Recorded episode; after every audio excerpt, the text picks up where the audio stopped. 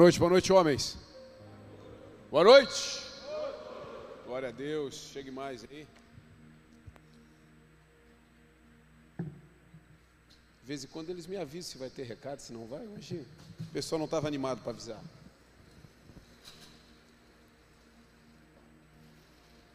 Obrigado, meu querido. Boa noite, você que está em casa também.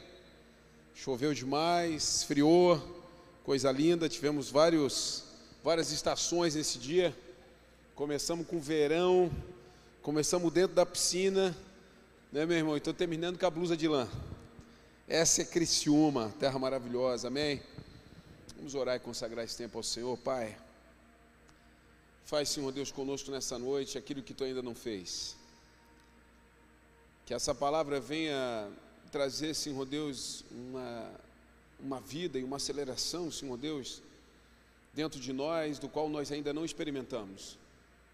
Ajuda-nos, Senhor Deus, a sairmos de onde estamos e alcançar um novo nível. Que essa noite seja uma noite marcante, uma noite profética, uma noite que nos acelere para o nosso maior propósito nessa terra, conduzidos e guiados pelo Teu doce Espírito Santo. Nós oramos o nome santo de Jesus, aos que creem, digam. Glória a Deus, queridos. Eu estava pensando, quando eu dei o tema para hoje, refletindo, pensando, e eu gosto muito de ministrar para vocês, para os homens, porque eu acredito muito que existe uma carga de responsabilidade sobre as nossas vidas além, além, além, além das mulheres. E não é uma questão de machismo, não. É uma questão de posicionamento bíblico e, e de proteção, de cuidado. O homem, ele é um protetor.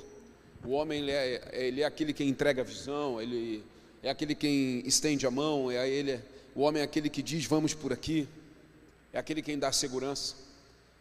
E se nós estamos vivendo dentro de uma sociedade insegura, se nós estamos vivendo dentro de uma sociedade desprotegida, se nós estamos vivendo dentro de uma sociedade do qual a mulher ela está tão insegura a ponto de ela assumir a posição, é porque o homem deixou a sua. Falei rapidamente domingo a respeito de posicionamento. Você precisa tomar os espaços, você precisa é, verdadeiramente ocupar espaço nessa terra, senão alguém vai ocupar. E quando eu estava pensando e refletindo a respeito do tema, homens que fazem história, eu pensei, Deus, eu quero fazer história, eu quero fazer história, mas tem que começar dentro de casa. Eu quero começar a fazer história dentro de casa, porque não adianta eu ser uma pessoa ilustre fora e ser um desconhecido dentro. Não adianta eu ser um baita de um cara na minha empresa e ser um pai chechelento em casa, um marido sem graça em casa. Não quero isso, isso não é fazer história. Eu quero começar e que a minha história comece dentro de casa e que eu comece a ser reconhecido dentro da minha casa. Que dentro da minha casa as pessoas comecem a olhar para mim e me ver como um grande marido, minha esposa, obviamente se você ainda é um jovem que está amadurecendo, construindo a tua vida, teus pais têm que ver em você algo incrível. Se você tem irmãos e, e vai embora, amigos, familiares, tem que começar a perceber isso dentro, dentro de casa, na faculdade, na escola, seja onde for. E, e quando eu penso nessa coisa de fazer história, eu até digitei no Google exatamente esse texto para ver o que, que o Google puxava. E ali aparece lá na segunda segunda busca, quem sabe até na primeira, não lembro. Aí apresenta ali, né, 18 homens que fizeram história e tem ali elencado 18. E aí quando eu achei Jesus, cara, na mesma prateleira que Karl Marx, que Freud, eu abandonei aquele texto na hora. não quis nem dar bola para aquilo. Sabe? Porque não dá, Jesus não está na prateleira desses caras. Como assim Jesus fez história igual Karl Marx, cara? Karl Marx só fez porcaria que a gente está comendo hoje. Entende? Então, assim, a gente precisa entender, assim, o que é fazer história de verdade. O que é cumprir propósito nessa terra. Porque a gente tem uma velocidade em, em diminuir, em trocar rotas, cara, absurda. Ou desacelerar, ou alguém vir e joga um negócio na tua mente, tu já trava e já para tudo que você está fazendo. E aí eu comecei a refletir em Deus, né? Homens que fazem história são homens que fazem o que tem que ser feito. A primeira característica de um homem que vai fazer história é o homem que faz o que tem que ser feito. Então, se eu tenho que ser um, um, jovem estudante, eu sou um jovem estudante. Se eu estou noivo, eu sou um noivo. Se eu casei, eu sou um homem casado. Eu tenho que fazer o, o que tem que ser feito. Qual é o, qual é o trabalho que eu tenho que fazer? Entendeu?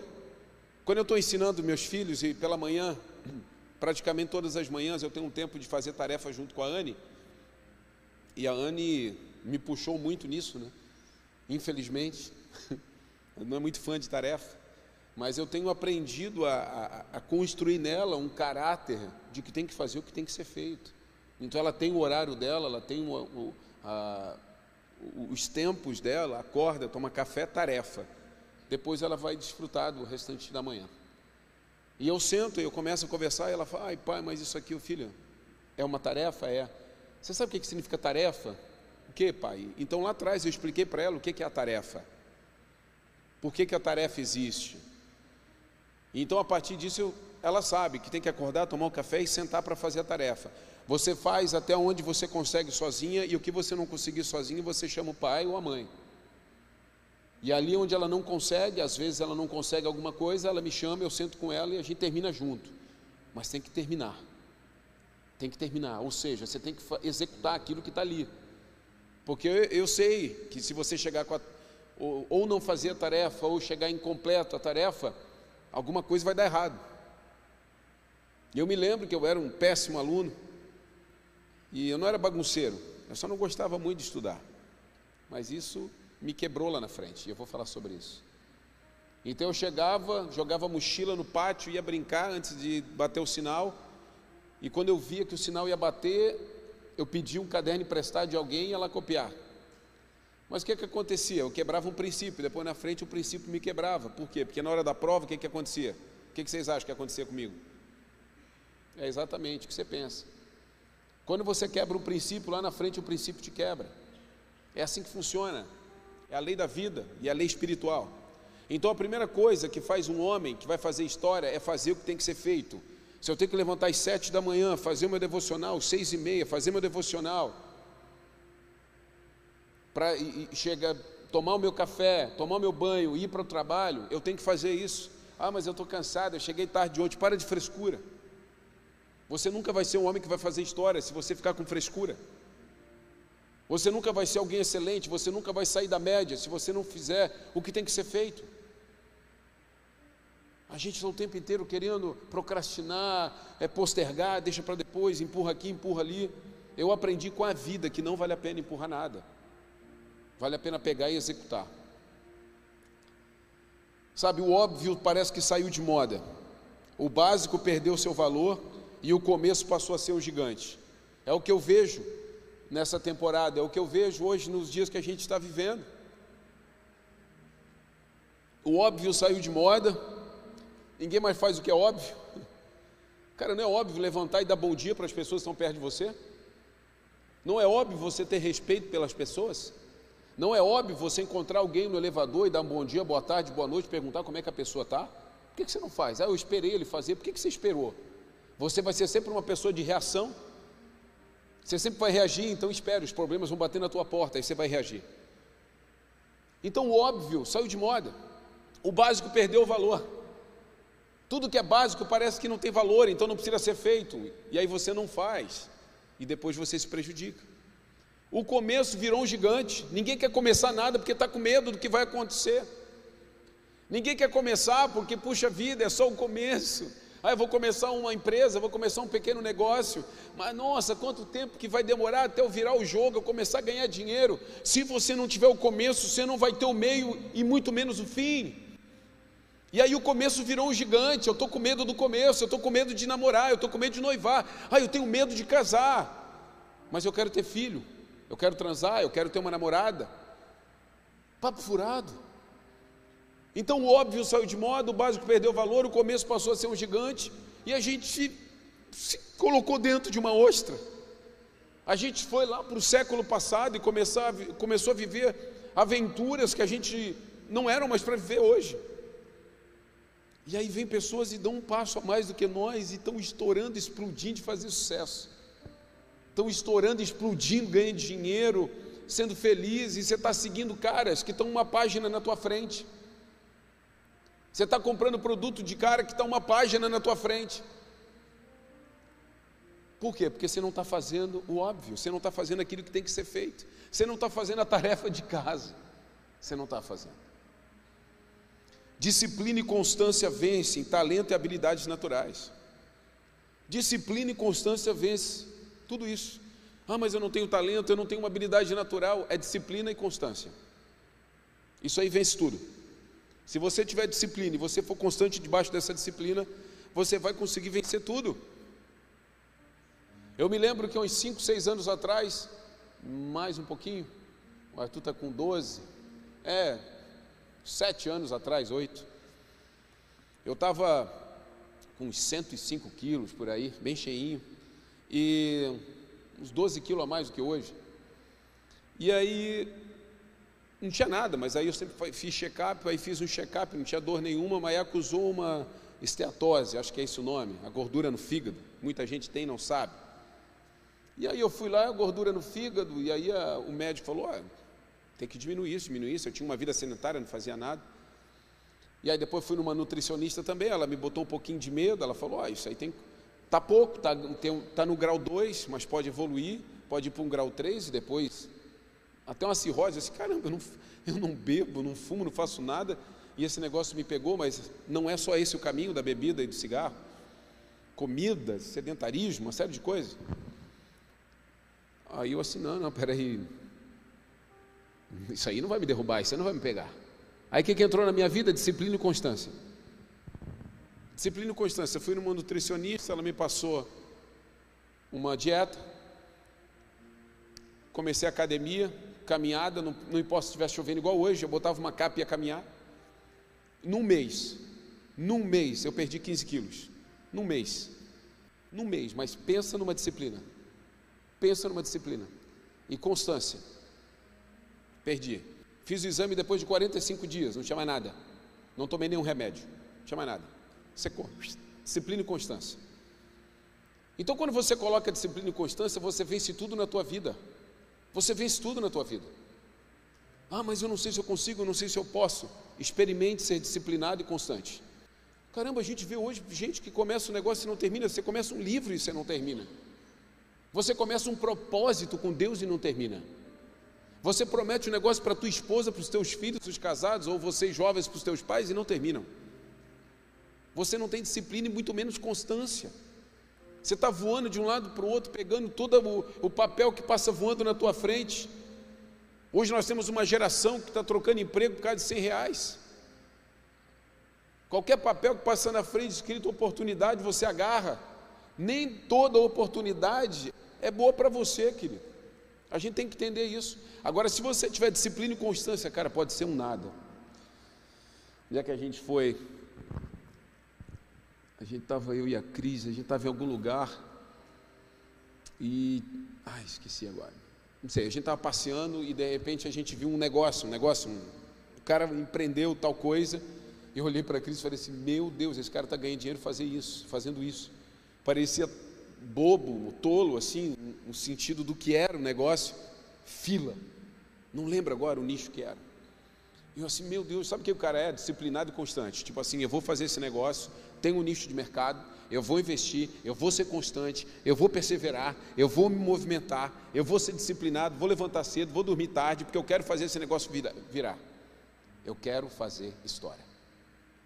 Disciplina e constância. Tem muita gente ganhando dinheiro ensinando isso para as pessoas. A Bíblia nos ensina isso desde o comecinho, sobre disciplina e constância. Isso tem a ver com discipulado, isso tem a ver com vida com Deus. Querido, resultados dependem de ações. Parece que a gente esqueceu isso. Lembra que eu falei que a gente esqueceu do óbvio? A gente quer ter resultado, mas não age. Não dá. Sabe por que eu perdi 15 quilos? Porque eu agi. Eu saí de casa. Eu saí de casa, todo dia eu estava caminhando, todo dia eu estava correndo, todo santo dia todo santo dia. De repente você vai esperar ter um diagnóstico ruim para você ir atrás né, da tua saúde. Vou dizer um negócio para você. A gente quando começa a estudar e, e se conectar com pessoas inteligentes, a gente entende que a prevenção é a melhor de tudo. Eu não quero que a crise bata na minha casa, crise financeira, crise de relacionamento conjugal, crise, sabe, na área da saúde, para depois eu correr atrás. Nós somos muito reativos. Mas mesmo no processo reativo, nós somos muito lentos, inconstantes e indisciplinados. A gente não consegue tomar 10 dias de antibiótico. Sim ou não, homens? Segundo dia você está bom, você fala o quê? Não precisa mais.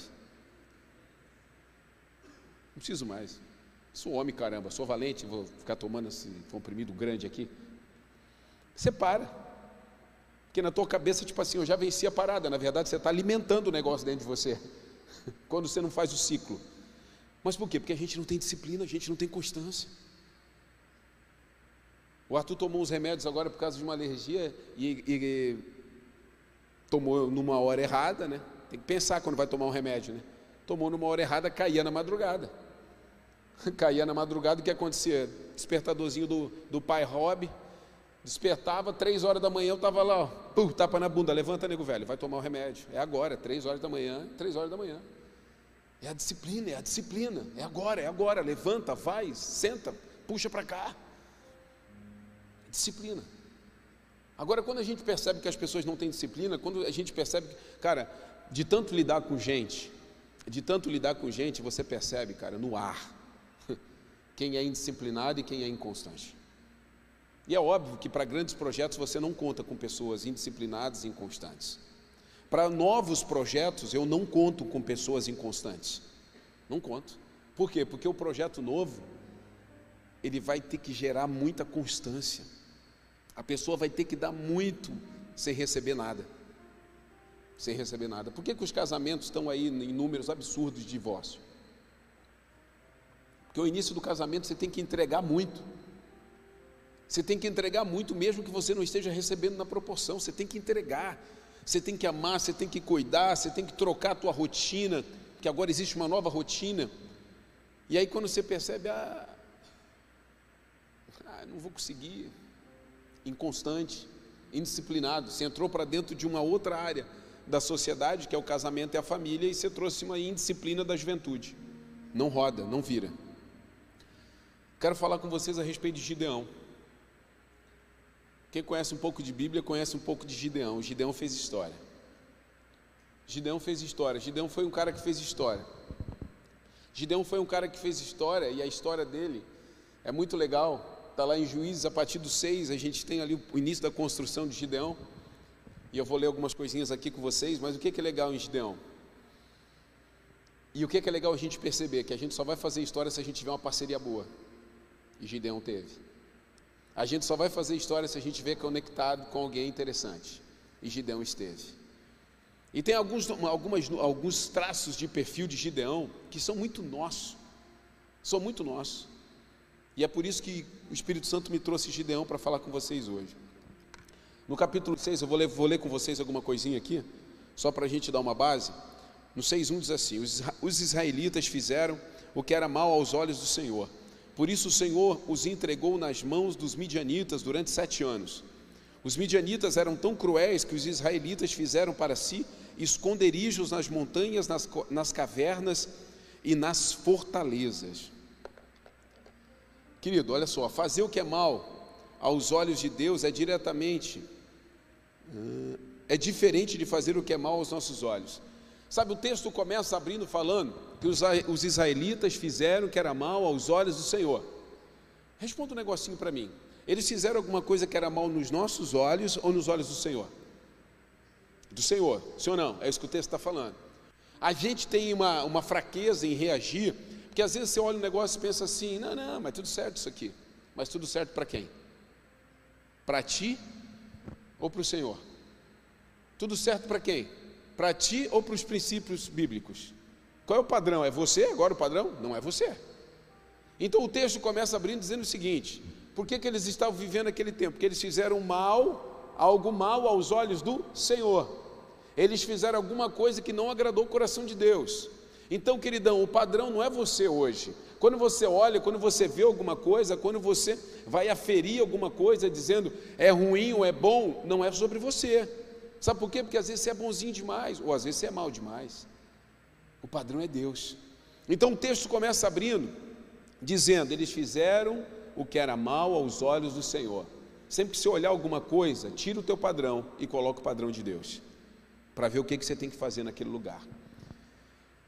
E aí segue falando que os israelitas estavam, sabe, Deus viu, era o povo dele, mas é um povo que se perdeu, trocou o olhar, tirou Deus do jogo e colocou eles mesmos e outros deuses. E durante sete anos Deus falou assim: ó, vocês vão ficar na mão aí desses miseráveis, desses midianitas aí. Olha só que loucura que o texto fala. Eles viviam escondidos em cavernas. Eles viviam escondidos. O texto fala aqui, ó. Por isso o Senhor os entregou na mão. Não, não, não. Os midianitas eram tão cruéis que os israelitas fizeram para si esconderijos nas montanhas, nas cavernas e nas fortalezas. O povo, que era um povo de Deus celebrado, que passou, querido, por todo o tormento do deserto, de repente estava vivendo escondido em caverna. Estava vivendo escondido, sabe por quê? Porque o pecado te leva para a caverna. Aquilo que você faz que é mal, diante dos olhos de Deus, te leva a viver escondido. De repente você vai falar assim, bah, pastor, eu estou vivendo um tempo difícil, eu estou vivendo um tempo aprisionado, eu estou vivendo um tempo que eu não consigo botar minha cara na rua. Eu começo um novo negócio, mas parece que está tudo errado. Você está escondido. Sabe, você está escondido, você está vivendo em esconderijo, em caverna, nas fortalezas. Você está escondido nas montanhas. De repente tem alguma coisa que você está fazendo que não bate com aquilo que Deus gostaria que você fizesse. Você não vai fazer história fugindo de Deus. Você não vai fazer história vivendo fora dos propósitos de Deus. Você pode fazer história para os outros, mas você não vai fazer para Ele. Não vai fazer para Ele. E quando eu penso nisso, que esse povo vivia escondido em caverna, na montanha, eu penso, meu Deus, olha de onde esse povo saiu. Um povo amado e cuidado pelo Senhor, de repente escondido, porque fizeram coisas que eram mal aos olhos de Deus. Eles não foram constantes e muito menos disciplinados, sim ou não?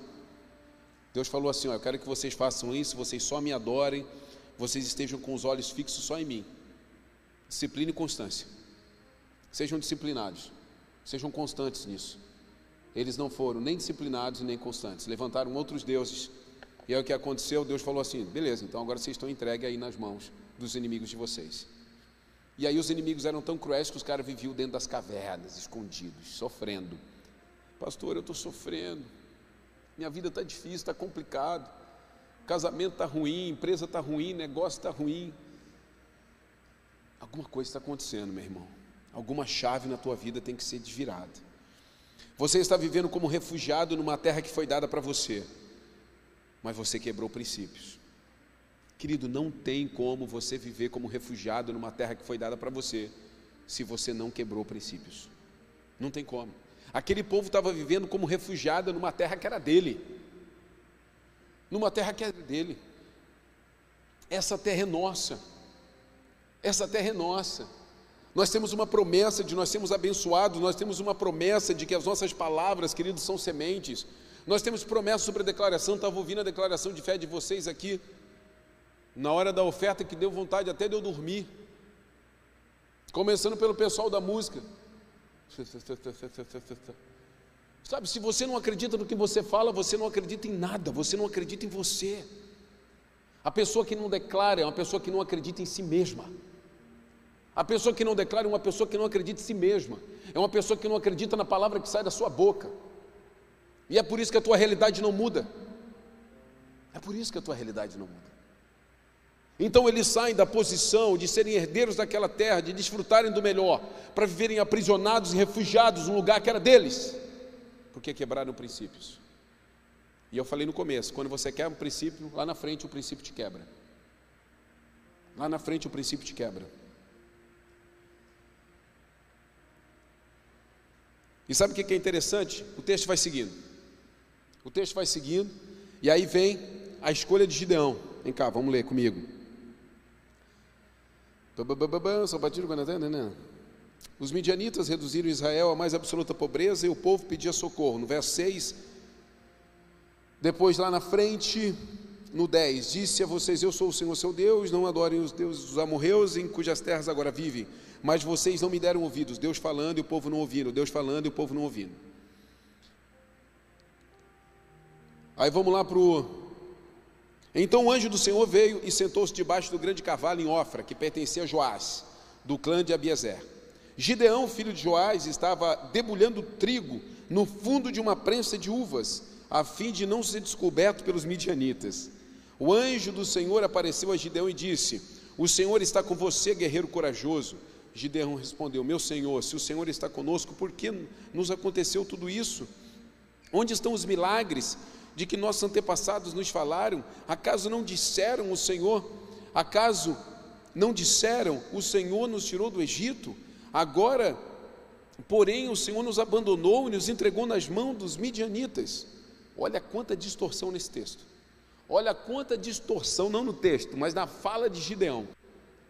Gideão era um israelita. Gideão era herdeiro daquela terra. Mas Gideão estava junto com o povo sofrendo por causa da quebra de princípio. E o texto fala que ele estava lá debulhando trigo, escondido, com medo dos midianitas. Estava lá escondidinho, com medo dos midianitas e fazendo o que tinha que fazer, junto com todo mundo escondido. Porque todo mundo, querido, quando você quebra princípio em cima, todo mundo que está embaixo sofre. Você é pai de família, quebrou princípio, a família inteira vai sofrer. É princípio. Como quando você com o princípio em cima, fique tranquilo, a tua geração vai ser abençoada. E ele estava lá escondidinho, debulhando trigo, daqui a pouco o anjo do Senhor aparece. O anjo do Senhor aparece. E quando começa a conversa, o anjo do Senhor já vem e já fala de Gideão, parece até que estava falando com outra pessoa. Guerreiro, homem forte. Caramba, o cara estava lá escondido, debulhando trigo, forte, guerreiro, corajoso, da onde?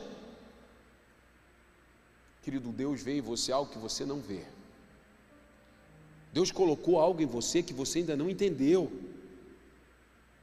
Quando Deus olha para você, Ele não vê esse caco que você vê quando olha no espelho. Quando Deus olha para você, Ele vê um filho que Ele formou de forma perfeita e colocou tudo que você precisa para você ser um vencedor.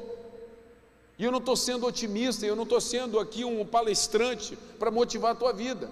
Mas é porque Deus, quando cria, Ele cria de forma perfeita, Ele é Deus. Está comigo aqui? Então ele olha para Gideão e ele vê quem ele criou e não quem Gideão se tornou. Deus, quando olha para nós, ele vê quem ele criou e não em quem você se tornou. Gideão estava lá escondido, debulhando trigo, medroso, com medo dos midianitas. Mas Deus olha para a essência, Deus olha para quem ele criou. E vem e começa a conversar. E aí Gideão vem com uma historinha, a famosa história para boi dormir. Ele já vem se pagando de coitado. E aí ele vem, pô, parece que tem um, um intervalo, um gapzinho na mente de Gideão. Ele não tá, peraí, essa história não está bem contada. Ninguém, alguém não te contou a história como deveria ter contado, Gideão, porque ele fala assim: Senhor, tu és o Deus que livrou os nossos antepassados do Egito e agora tu nos abandonaste. Agora tu nos abandonaste, agora nós estamos aqui sofrendo. Sabe o que, que parece isso? Isso parece isso com esse povo que faz videozinho na internet, que fala assim: onde é que estava Deus quando aquela criança morreu? Onde é que estava Deus quando aconteceu essa catástrofe né, natural, não sei aonde? Onde é que estava Deus quando caiu aquele prédio ou desbarrancou aquele morro? Onde é que estava Deus? Deus está onde Ele sempre esteve Agora, onde é que estava você esse tempo inteiro, nesse intervalo?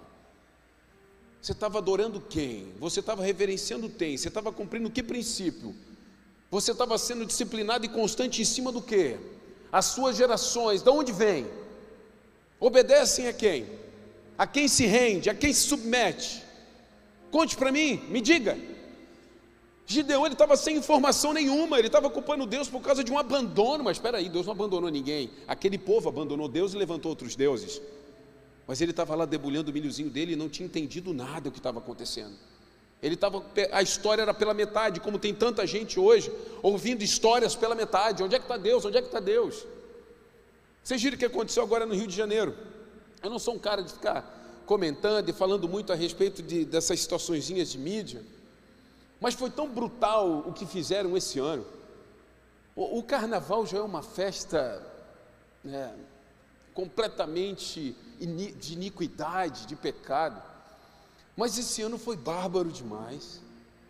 Vocês viram sobre a escola que ganhou no Rio de Janeiro? Eu acabei lendo a reportagem, porque eu tive que ler aquela reportagem. Foi uma escola, não lembro o nome da escola agora, mas a escola ela fez uma homenagem a Exu e ela teve o conceito né, de tudo, o samba enredo, dos carros alegóricos, foi desmistificar as, as religiões africanas. Não tem nada a ver com religião africana. E ele estava falando a respeito, aí eu li o texto, aonde que Exu, caveira, se manifesta. Leiam esse texto. Falava a respeito de zonas de meretrício, de não sei o que. Eu disse, meu Deus, escancarado.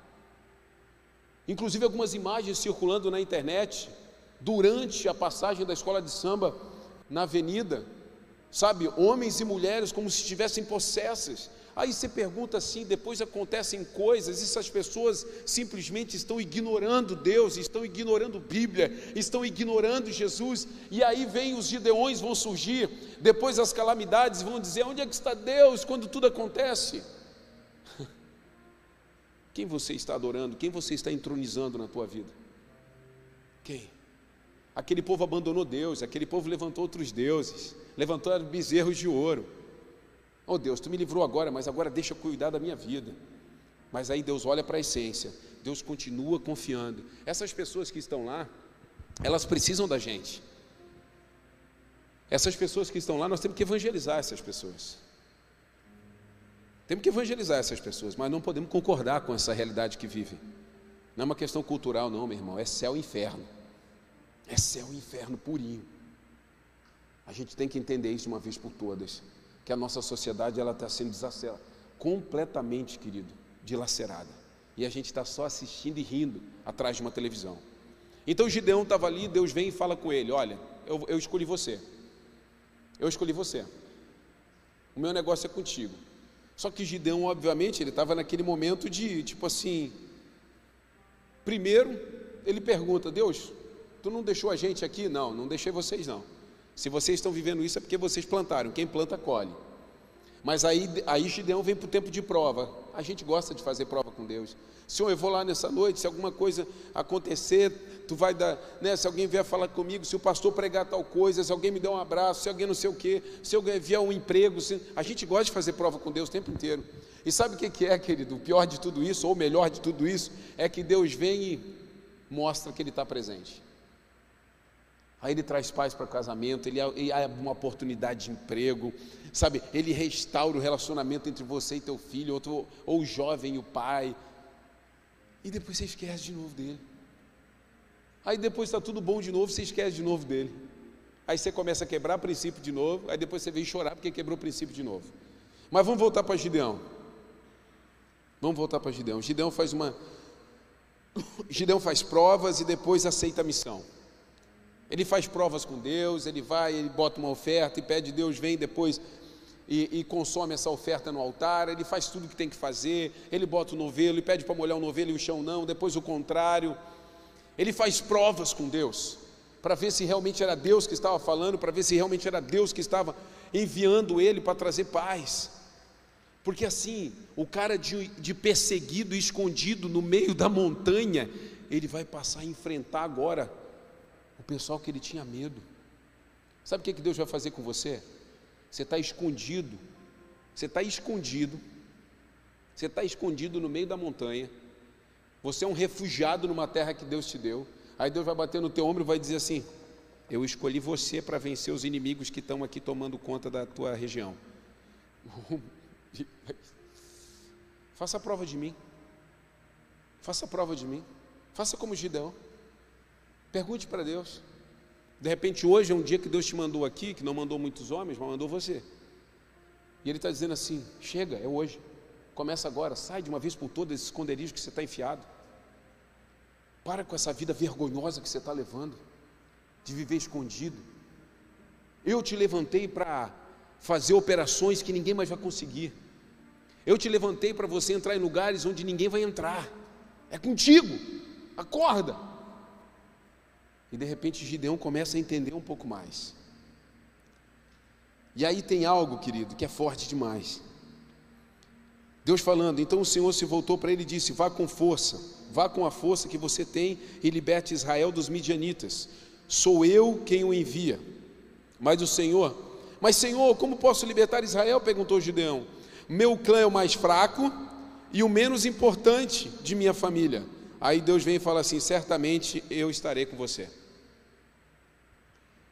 Ai, pastor, eu sou fraco, eu, eu, eu, eu, eu, não tenho experiência, eu, eu não tenho muita fé, eu já tive tanta desilusão na vida, eu não tenho recurso financeiro. Não importa nada disso. O que importa é que Deus escolheu você e Ele falou assim: o que importa é que eu vou estar com você. O que importa é que eu vou estar com você.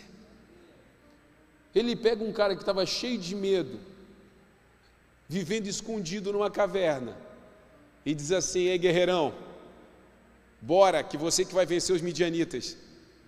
Bora, que é você que vai vencer os midianitas. Deus está querendo você, Pastor Rob, mas não é. Deus não quer, os, não quer você, Pastor Rob. Me quer, mas quer você também. Sai desse esconderijo, cara. Sai desse esconderijo. Sai de lugar, desse lugar onde você está, que você pensa que ninguém te vê. Tem gente que está escondido igual aqueles elefantes atrás do poste. Já viu desenho assim? Tem gente que a gente olha, vê o chamado, sabe, vê Deus assim, querendo usar, e a pessoa está assim escondida. Ninguém está me vendo. Ninguém está me vendo. Aí Deus chega assim: bora, bora, guerreirão, bora, bora. Porque Deus não olha para quem você se tornou, Deus olha para quem Ele criou. Ele olha para a essência, para aquilo que você carrega. E ele fala: para essa batalha o Heron vai funcionar, é ele que eu vou enviar. Naquele momento era Gideão que ia vencer os midianitas, era de Gideão que ele precisava. Mas qual era a posição de Gideão? Era fraco, a família não tinha importância e credibilidade nenhuma. Mas é, é desse que Deus gosta, é desse que Deus gosta. Só que você vai ter que sair de esconderijo. Você vai ter que se submeter, você vai ter que querer, você vai ter que avançar.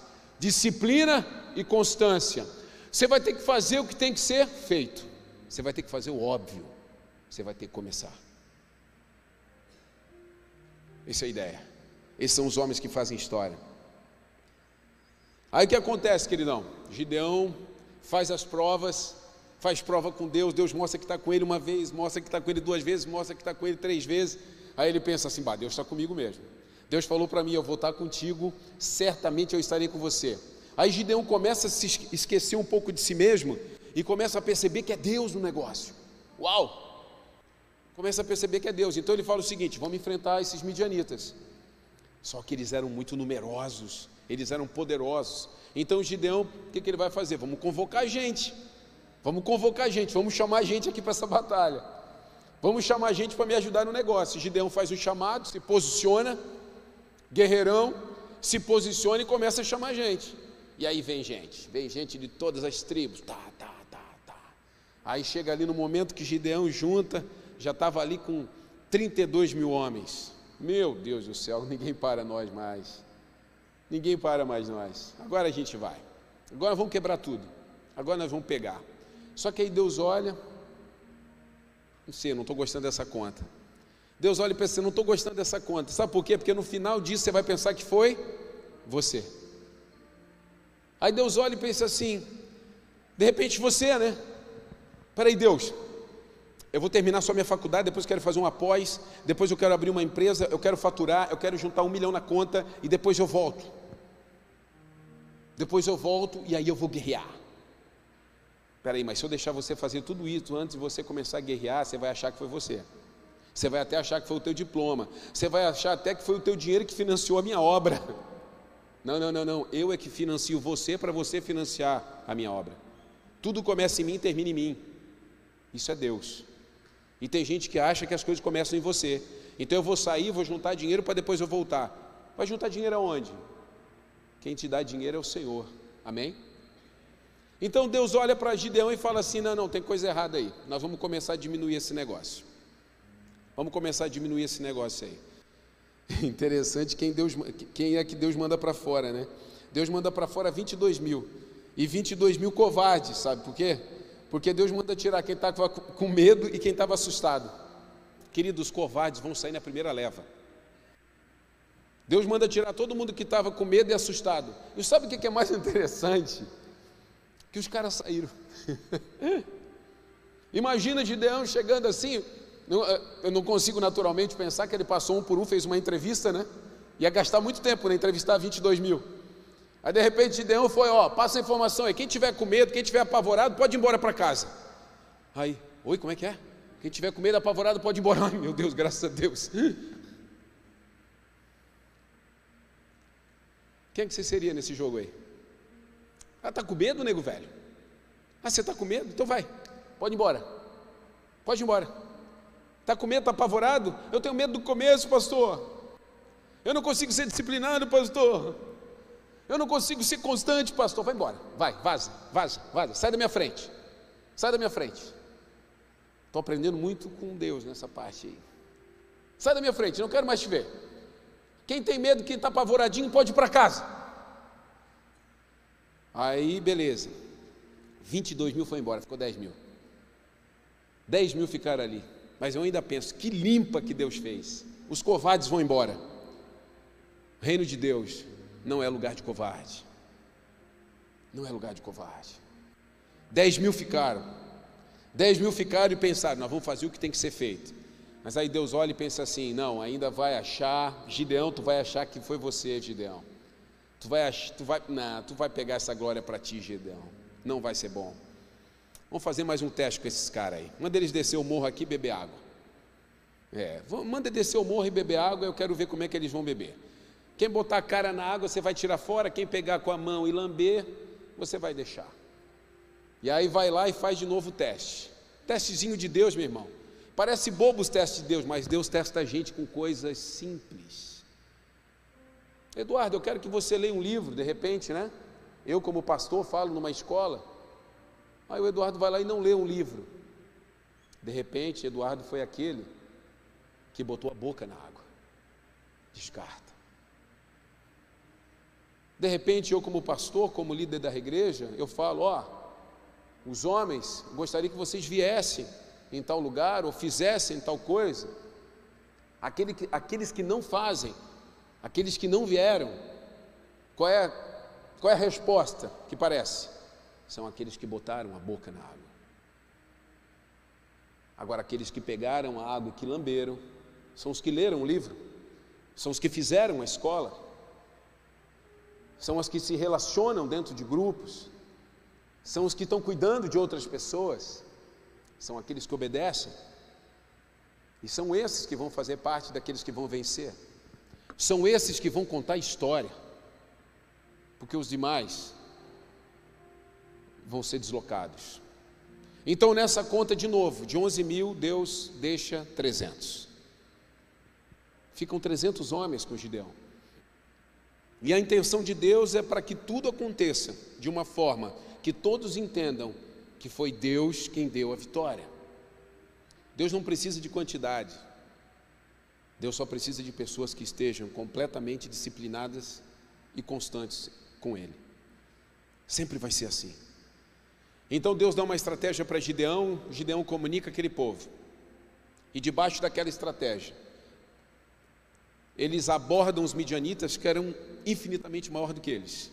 E uma grande confusão toma aquele arraial do inimigo e eles mesmo entre si acabam se matando. E naquele momento Gideão, junto com os seus 300, vencem os inimigos. Vencem os inimigos. E para finalizar, querida, essa história que tem muito mais conteúdo, Gideão vence aquele povo Gideão é chamado para governar sobre aquele povo. E aí a gente pensa assim: Gideão fez história. O começo dele foi um começo meio titubeando. É tu mesmo, Deus, é tu mesmo, Deus. Mas quando Deus mostrou que era ele, ele foi. Querido, Deus não vai te dar ferramenta suficiente para você achar que foi você. Deus vai te dar ferramentas suficientes para você sempre pensar que foi Ele. Não adianta. Se Deus te der tudo que você precisa para você realizar alguma coisa, vai parecer que foi você.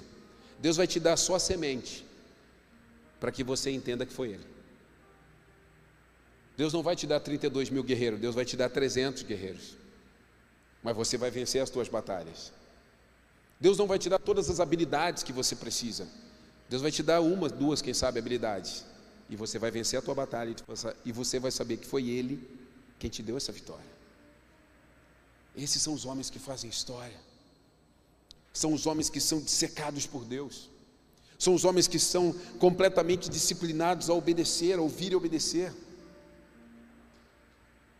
Até os seus inimigos já sabem, querido, que serão derrotados quando você resolver se levantar e tornar, tomar posição.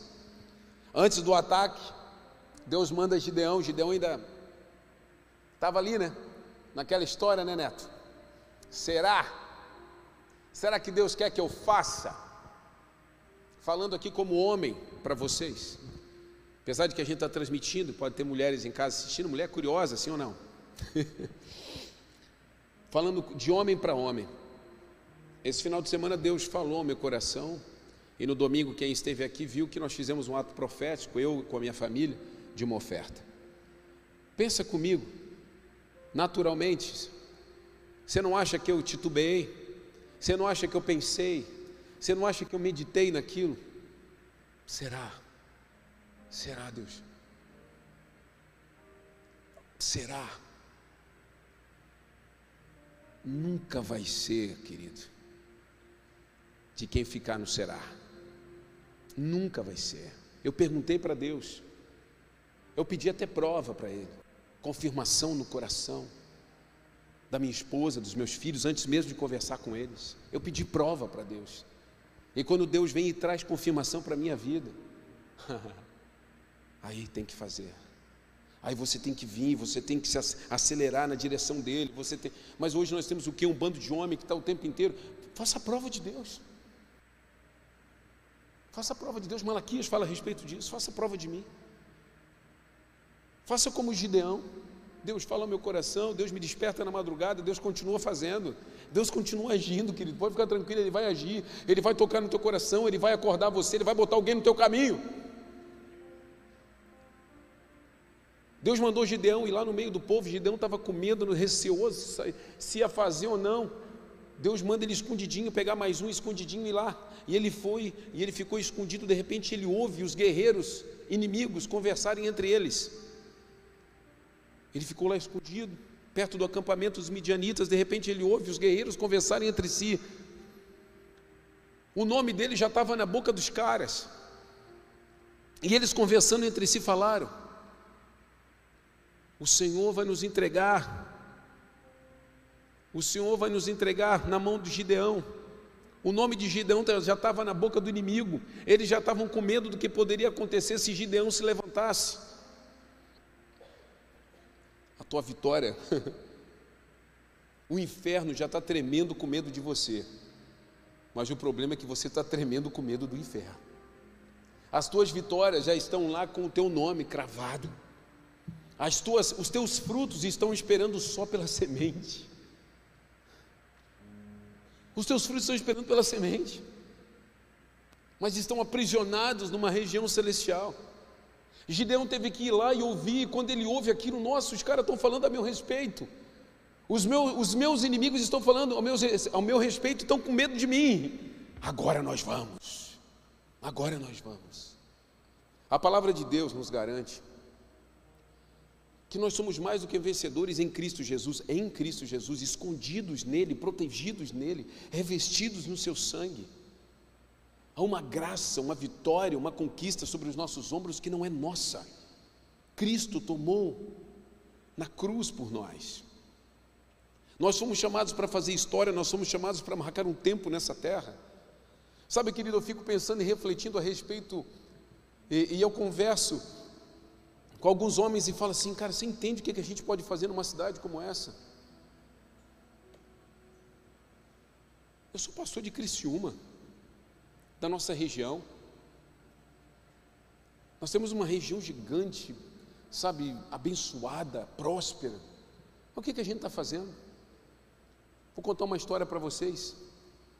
Semana, sei lá, umas duas semanas atrás, Vou dar só um spoiler do que vai acontecer. Eu fiz uma reunião, eu vim aqui no discipulado que o pessoal da música tem, E eu reuni com eles, eu dei uma palavra e falei: beleza, vocês já abençoam a igreja, vocês já são abençoadores dessa casa, agora vocês têm que abençoar a cidade. Como assim, pastor? Vocês fizeram o pacote básico, que é abençoar a igreja. A igreja celebra, sente a presença de Deus através da música, da adoração. Agora nós vamos abençoar a cidade.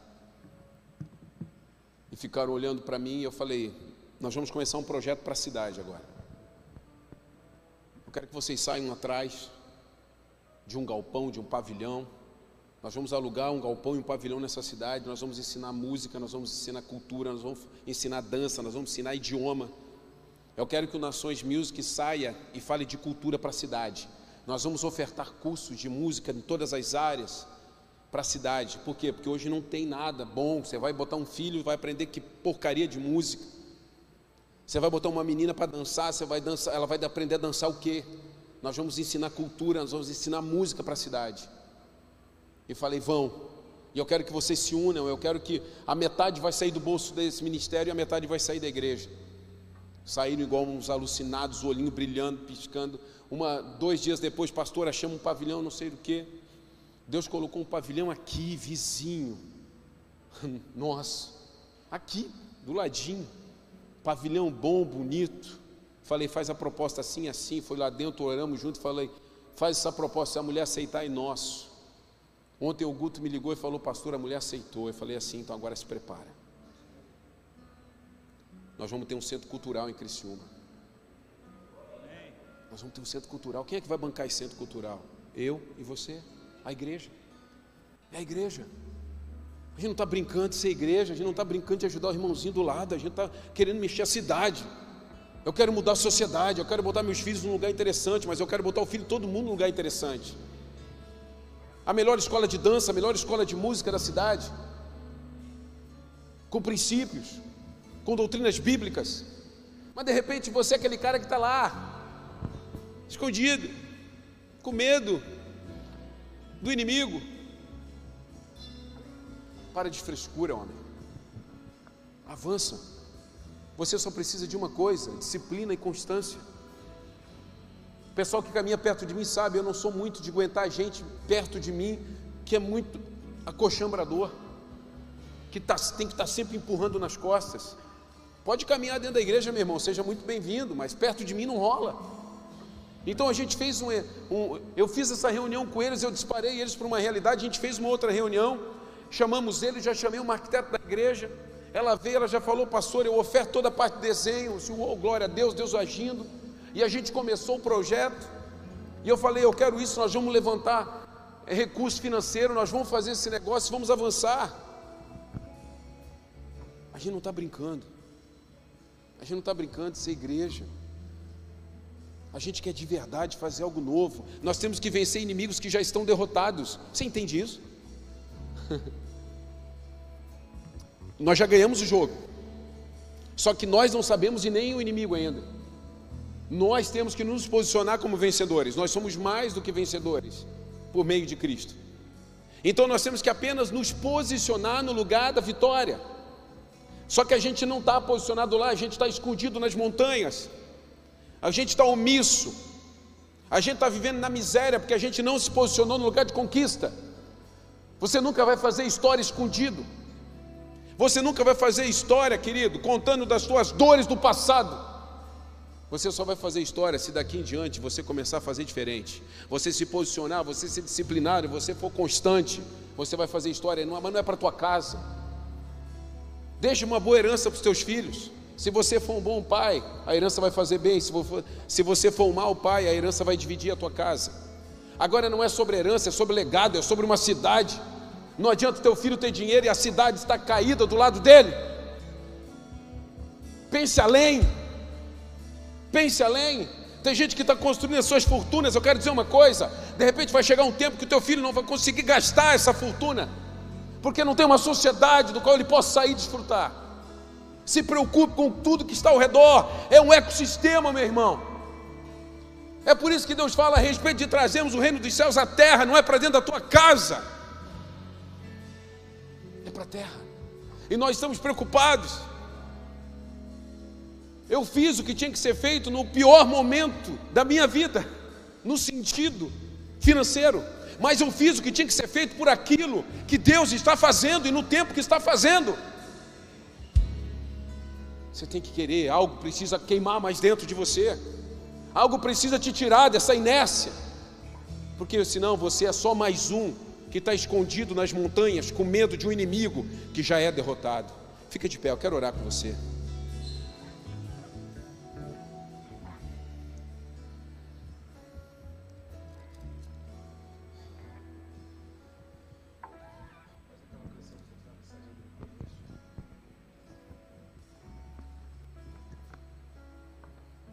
Quero orar com vocês nessa noite. Vocês lembram que de 32 mil Deus deixou 300, não é não? Sim ou não? Vocês, vocês lembram disso? Eu acabei de falar, né? E hoje eu acho que Deus mandou só o que Ele queria aqui. Sim ou não? Acho que eu vou mandar até desligar a câmera para quem está em casa não valer, não contar. Deus trouxe você aqui hoje. Deus trouxe você aqui hoje. Não é sobre quem não veio, é sobre quem está aqui. Entendeu? Eu considero que você não é dos covardes. Eu considero que você é daquele que no teste de beber água, bebeu como Deus queria. Você se posicionou como Deus queria que você se posicionasse.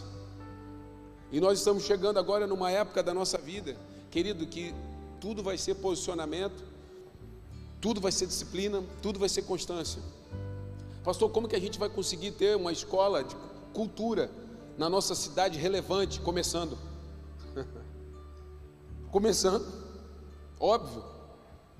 Começando, trazendo pessoas incríveis para dentro do projeto. Inclusive, se alguém tiver perfil ou conheça pessoas, procure o Guto, líder do Nações Music. Querido, nós vamos além. O jogo que a gente está jogando não é um jogo pessoal, Vai além. Vai além. Vem aqui à frente quem entendeu. Eu quero orar por você nessa noite. Eu quero declarar sobre a tua vida. Eu quero que você saia da, do esconderijo das montanhas.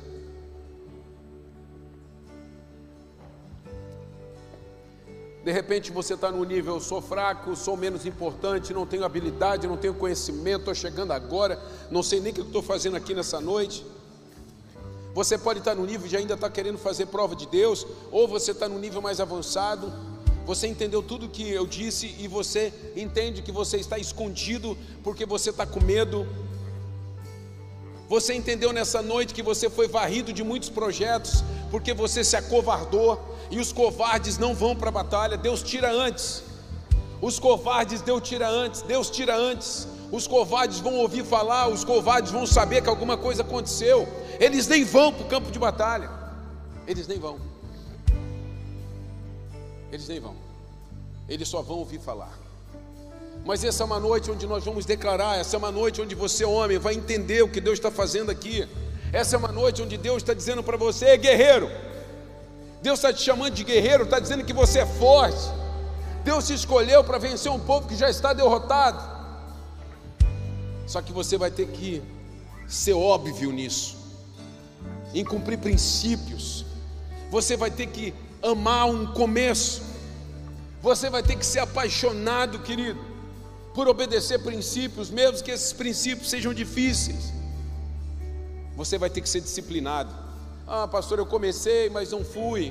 Ah, eu estava vindo, mas parei. Ah, eu estava fazendo, mas não aguentei. Você vai ter que ser disciplinado e constante. A disciplina e a constância vai fazer de você um vitorioso. A disciplina e a constância vai fazer você aparecer no meio da multidão. Que a tua luz brilhe sobre nós, Senhor. Fale com o Pai nesse instante. Do teu jeito, feche os teus olhos, fale com Deus. Faça uma oração pessoal. Nesse primeiro momento, fale, Pai, eu estou aqui nessa noite. Eu entendo que eu preciso viver, eu entendo que eu quero viver. Senhor, se eu me acovardei em algum momento, eu quero voltar, sabe, para a linha de batalha. Pai, se em algum momento eu, eu tomei uma posição que não deveria ter tomado, Senhor Deus, eu quero voltar atrás. Eu quero, Senhor Deus, que tu me conte como um daqueles 300 que vão para a batalha. Eu quero que tu conte comigo, Senhor Deus. Eu saio das cavernas nessa noite, eu saio das trincheiras escondido, com medo.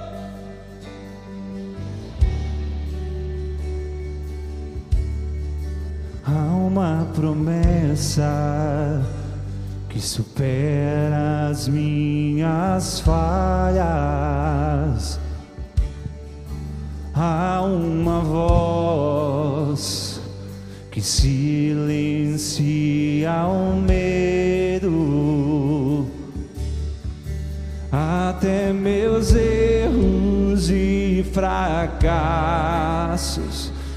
se tornaram em milagres, se tornaram em milagres.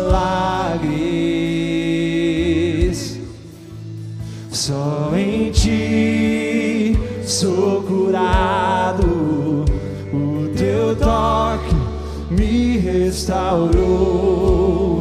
Prometeste e eu sei que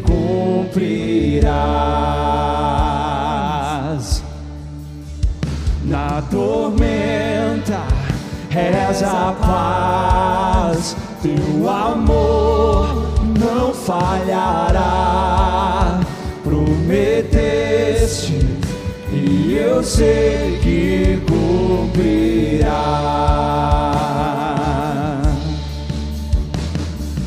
Tua palavra nos céus firmada está e se cumprirá. Teu é o reino para sempre,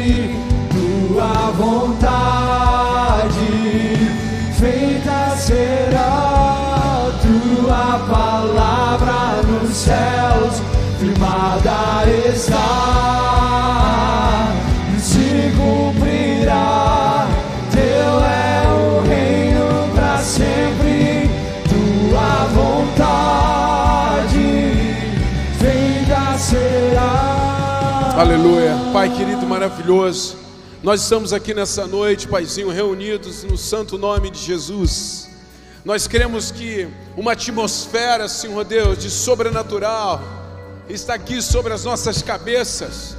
Cremos, ó Pai, que a palavra, Senhor Deus, continua cortando e ferindo, Senhor Deus, o nosso coração, separando as nossas emoções daquilo que é princípio espiritual.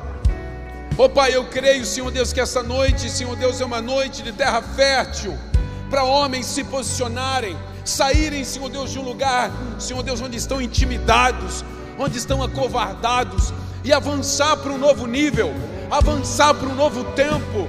Pai, levanta, Senhor Deus, homens dessa cidade, levanta empresários, empreendedores, levanta, Pai, homens, Senhor Deus, que vão se posicionar nas suas empresas, negócios, homens, Senhor Deus, que vão estar adiante, Senhor Deus, da nossa sociedade, cobertos de princípios e valores do teu reino. Levanta, inspira, Senhor. Levanta os gideões desse tempo, homens que estão, Senhor Deus, afugentados, mas serão liderados por ti para vencer todos os inimigos que estão ao nosso redor. Pai, nós cremos que o inimigo já é derrotado, a tua palavra diz, e é uma verdade soberana. Mas alguém precisa dizer para eles, alguém precisa dizer para eles: Ah, Senhor, desperta-nos nesse tempo. O nosso nome já está sendo conhecido.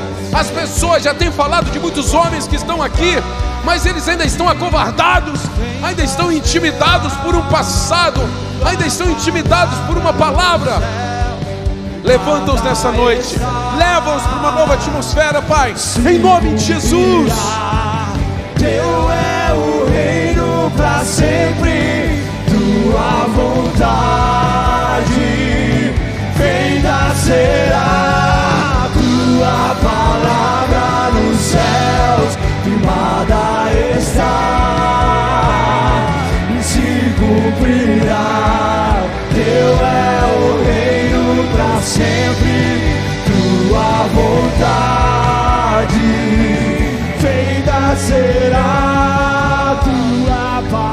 Ei, homens. Ei, ei, ei, homens. Deus já deu o que você precisa. Quando Deus te criou, Ele já te criou com aquilo que você precisa para avançar. Você está intimidado e acovardado porque você esqueceu disso. Você está olhando para quem você se tornou. Você precisa olhar para aquele que te criou e perceber aquilo que ele deixou em você. Você não é o que você se tornou. Você é quem Deus te criou, que as habilidades, os talentos, os dons que Ele colocou dentro de você. Existem inimigos que só você vai vencer. Eles já falam a respeito de você. Sabe, homens, eu penso que existem negócios que pessoas estão conversando dentro de empresas, falando eu preciso de um profissional nessa área, tal. É você, só que você não foi até lá. Tem pessoas que estão esperando, eu preciso de alguém, de um sócio nessa área que tem conhecimento assim, assim. É você. Mas você não foi até lá. Você não foi até lá. Você está covardado, escondido, intimidado. É assim. É a mesma coisa relacionamento. Eu tenho discipulado jovens, homens, meninos, e falado para eles. É uma questão de dar em cima de menina, da onde como pastor eu vou fazer isso. Mas o homem, ele tem um posicionamento de galanteador, o homem é quem aproxima, é quem se aproxima, é quem conversa. O homem é quem chega numa mulher. E de repente, ai pastor, estou aqui querendo namorar, construir a minha família. A menina pensa em você, já sonha com você. Só que você tem uma posição de banana, que não se posiciona para chegar, para conversar. Ou seja, Deus já te deu, você só não tomou posse ainda. Deus já construiu um futuro para você viver, mas você está vivendo num presente que nem foi Ele que te deu. Avance, vá para um próximo nível. Existe uma responsabilidade sobre as nossas vidas, homens. Nós vamos construir uma nova sociedade. E eu creio muito que não preciso dos 32 mil, os 300 são suficientes. Vão ser suficientes. Eu creio que nós podemos fazer um grande movimento toda a nossa região. Criciúma hoje abastece toda uma região. Toda uma região, muita gente. A nossa igreja tem gente de muitas cidades vizinhas. Então nós vamos começar por Criciúma e ascender. Avance, desperte. Um novo tempo chegou sobre você. Amém? Levante suas mãos. Pai, em nome de Jesus, eu abençoo a vida desses homens. Abençoe suas casas, abençoe seus projetos, famílias. Declaro em nome de Jesus, Pai, que avancem, que façam história que sejam disciplinados, que sejam comprometidos, que andem debaixo de princípios, Senhor Deus, e que os princípios os estabeleçam sobre essa terra. Os inimigos já foram vencidos, e que os inimigos saibam que foram vencidos, a partir, Senhor Deus, da relevância desses homens. Eu os abençoo em o nome de Jesus, e os que creem, digam: Deus abençoe, abraço. Cumprirá teu é o reino para sempre, tua vontade feita será.